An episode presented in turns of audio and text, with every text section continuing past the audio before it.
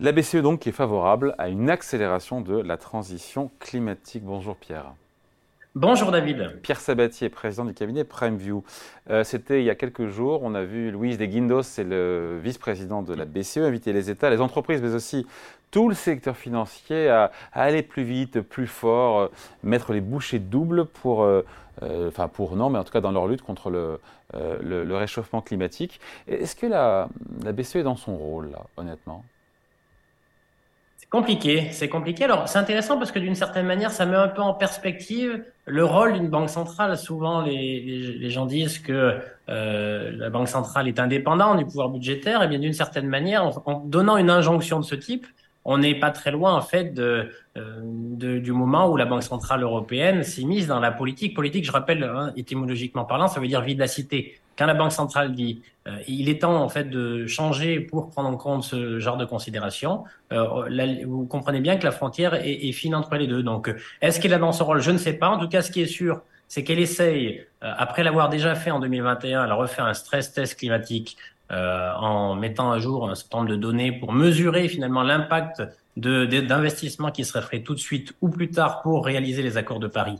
Et d'ailleurs, la troisième hypothèse est, consiste à ne pas y arriver d'ailleurs. Et a essayé de mesurer l'impact que ça aurait sur les entreprises. Pour être très honnête avec vous, euh, c'est un exercice terriblement difficile qui s'apparente aujourd'hui évidemment plus à de la communication qu'autre chose. Après, encore une fois, il y a cette étude derrière, vous l'avez dit, avec, euh, euh, pour mesurer les conséquences euh, pour l'économie d'une transition énergétique qui serait plus ou moins rapide si on met plus ou moins d'argent tout de suite, maintenant, dans trois ans, ou dans dix ans, etc. Il y a trois scénarios. Expliquez-nous un petit peu sur quoi ça donne quoi, parce que si bien compris, et c'est quand même assez heureux, même si ça ne semble pas évident, c'est que euh, plus on investit aujourd'hui, ça a un coût, faut-il avoir des centaines de milliards d'euros à investir, plus euh, ça sera bénéfique pour les ménages et pour les entreprises, même si au départ, le coût initial, de, enfin le coût de début euh, d'investissement est important. important. Alors, c'est n'est pas tout à fait ça, mais les trois scénarios, c'est simple. Il y a deux scénarios où on atteint l'objectif. La question que pose la Banque centrale dans son stress test, c'est il y a un premier scénario où on atteint l'objectif en investissant. Pardon, quel objectif? On atteint quel objectif? L'objectif 1,5 degré à horizon 2050. L'accord de Paris. Voilà, accord de Paris. Euh, donc la question est est-ce qu'on y arrive tout de suite en investissant tout de suite? Est-ce qu'on y arrive en investissant un peu plus tard? Donc euh, de mémoire, ça doit commencer en 2026. Voilà. Et euh, en gros, le constat qu'ils font, c'est qu'a priori, ça coûterait moins cher d'atteindre l'objectif en commençant à investir tout de suite plutôt que un peu plus tard. Euh, et, le dernier, en fait, bah, c'est la question en fait du paramétrage fait que les taux de défaut des entreprises seraient plus élevés parce que le coût associé, bon, il faudrait mettre plus d'argent plus tard, qui entraînerait en fait un taux de défaut des entreprises qui serait plus élevé au moment où il faudrait mettre plus d'argent ou on serait contraint à mettre plus d'argent un peu plus tard. Donc en gros l'idée c'est que en investissant tout de suite on peut lisser les investissements et ça permet d'avoir à faire moins d'investissements d'un coup et que ça, a priori ça serait plus comestible digestible pour les entreprises demain. Alors, euh, alors, troisième hypothèse, c'est simple, c'est qu'en fait, on n'y arrive pas. C'est-à-dire qu'on investit plus tard et évidemment, on n'atteint pas en fait les 1,5 et donc on est sur des scénarios qui seraient plus élevés. Mais la question fondamentale, c'est que, et c'est là la limite un peu de l'exercice, c'est quand vous faites de la prospective de ce type, c'est que le paramétrage en gros, du modèle qui vous permet d'analyser tout ça, le taux de défaut des entreprises associé au fait qu'on investisse tout de suite ou demain pour atteindre euh, en sachant que les modalités pour atteindre les 1,5 degrés sont très compliquées à atteindre, c'est très compliqué. Voilà, donc honnêtement, euh, au-delà même des chiffres, c'est une euh, les velléités en fait de chiffrer les choses, de, se donner des objectifs pour essayer d'impulser en fait un mouvement, c'est souhaitable. Là encore une fois, on n'est pas très loin quand même du champ politique, hein, puisque voilà, mais la réalité concrète, c'est que vous ne pourrez pas faire fi du scepticisme associé aux chiffres qui sont proposés. Alors au-delà des chiffres, encore une fois, on comprend, on comprend quand même qu'il vaut mieux investir aujourd'hui, que ça coûtera moins cher, même si euh, le scénario où on investit tout de suite massivement, ça consiste aussi, ça revient à quadrupler les investissements.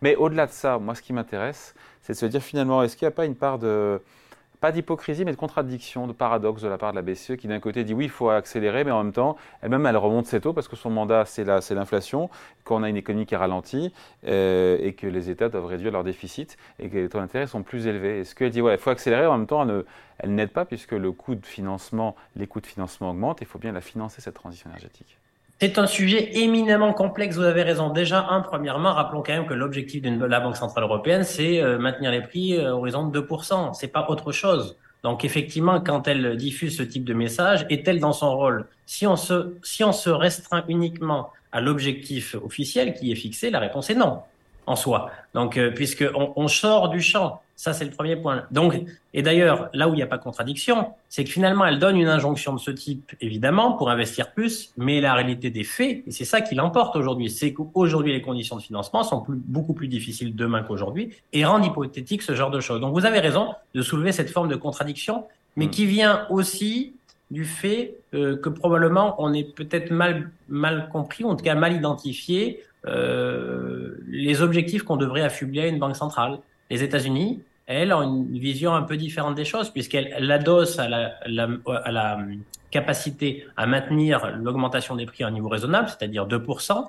L'objectif aussi d'avoir un niveau de fonctionnement de l'activité économique optimal. Donc l'un et l'autre. Pourquoi pas éventuellement y ajouter un troisième point, euh, qui serait en fait avoir des perspectives qui incluraient ce type d'objectif, à savoir euh, être en capacité de financer aussi euh, la, la, transition énergétique hmm. et la transition climatique plutôt qu'énergétique d'ailleurs. Mais là, la question fondamentale, elle vient si on veut rendre les banques centrales crédibles pour cela, il faudra en fait officiellement leur donner mandat pour. Alors, si c'était le cas d'ailleurs, elle aurait possibilité de fixer des taux d'intérêt qui pourraient être différenciés selon la typologie de l'activité et de l'investissement que vous allez réaliser. C'est ça, en fait, le vrai sujet, parce que vous avez raison. Le nerf de la guerre, c'est l'argent. C'est qui paye. Voilà. Et est-ce que l'argent est suffisamment accessible Dans un monde dans lequel la liquidité se restreint, c'est évident que d'ailleurs même le calendrier où on communique sur ce type de sujet est peut-être pas très bien choisi. Hmm. On finit là-dessus, juste, il y a les paroles, il y a les actes, et c'est vrai que pendant très longtemps, la Banque Centrale Européenne euh, a acheté des obligations. Euh, hmm. Alors, pour le coup, elle réduit son bilan, je pense qu'elle elle doit moins en acheter, peut-être qu'elle en achète encore d'ailleurs aujourd'hui. Euh, hmm des obligations d'entreprise, des obligations d'État, est-ce que là encore, elle n'a pas matière, elle aussi, à agir directement en étant plus vertueuse, en finançant? Alors pour les États, c'est compliqué, en tout cas pour les entreprises qui sont plus ou moins vertueuses aussi, de bien différencier, euh, on va dire, les, le profil des émetteurs qui, euh, qui sont financés par la BCE, en tout cas ou pour lesquels elle achète des obligations. Alors c'est intéressant, votre, votre, question est intéressante parce que quand vous parlez de, de, quand la Banque centrale achète des obligations, que ce soit souveraines ou, ou, ou d'entreprises en direct, ça fait partie d'une politique monétaire non conventionnelle.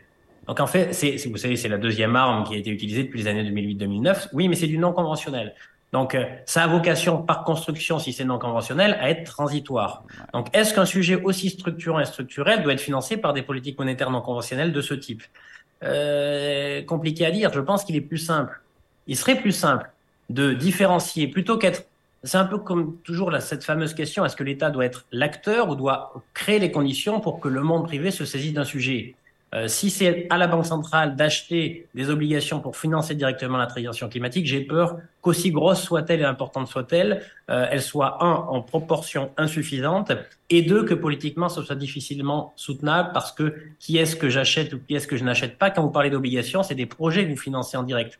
Alors que si vous fixez finalement des règles du jeu plus claires, et plus simple sur euh, les taux de financement seront euh, favorisés et en fait seront moins élevés pour euh, dans le cadre en fait d'investissements qui seraient fléchés avec des conditions qui sont bien précises parce qu'attention sur les green bonds il y, y, a eu à boire et à manger vous le savez on avait déjà échangé sur le sujet mais à condition que les paramètres soient bien précis je pense qu'il serait beaucoup plus efficace d'avoir une politique monétaire conventionnelle qui favoriserait et inciterait les investissements dans ce type d'actions si on estime en fait qu'ils sont prioritaires. Vous donc je pense deux sujets à retenir un, si c'est véritablement important, eh bien, actons les choses et faisons-en un des objectifs aussi de la Banque centrale, en parallèle des autres objectifs qu'on peut lui affubler. Et deux, construisons une politique monétaire conventionnelle, c'est-à-dire standard, pas extraordinaire, hein, qui lui permettrait en fait d'être un acteur crédible dans ce domaine.